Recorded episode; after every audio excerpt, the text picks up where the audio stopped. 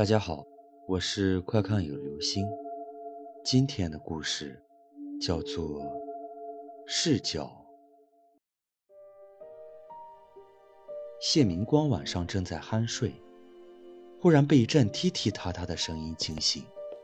他睁开睡眼，顺着声音看去，只见黑暗中，他的一双皮鞋正在房子中间来回走动着，而鞋子上面啥也没有。这可把他吓坏了。那双皮鞋走了一会儿，回到了门口的鞋柜前，像是被什么人拖下来，拿着放回了鞋柜上。紧接着，一双运动鞋又被拿了下来。然后也开始在房间里来回走动起来。谢明光知道自己是遇鬼了，那个鬼显然是在一双双试他的鞋穿。第二天一大早，谢明光立刻请来了驱鬼大师。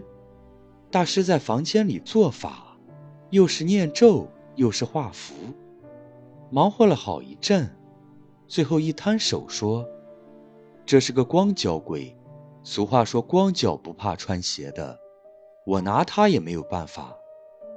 谢明光一听就急了。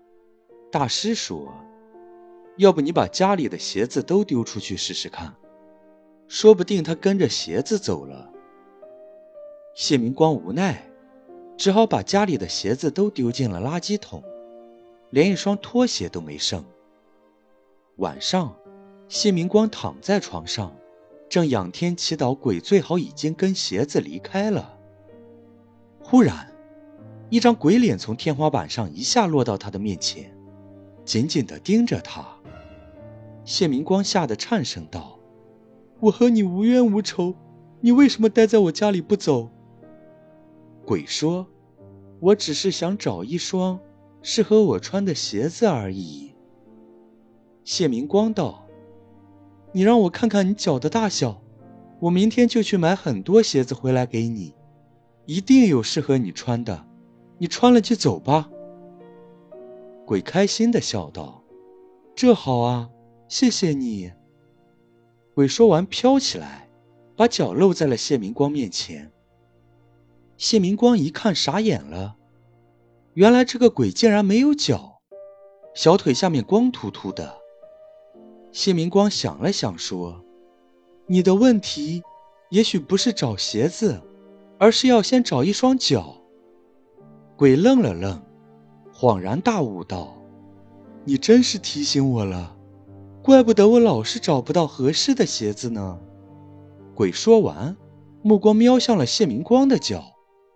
谢明光一看，立刻后悔的想抽自己的耳光。他跳下床，往外面边逃边叫道：“我的脚不适合你，求求你去找别人的吧。”鬼在后面边追边叫道：“不是怎么知道？你先让我试试吧。”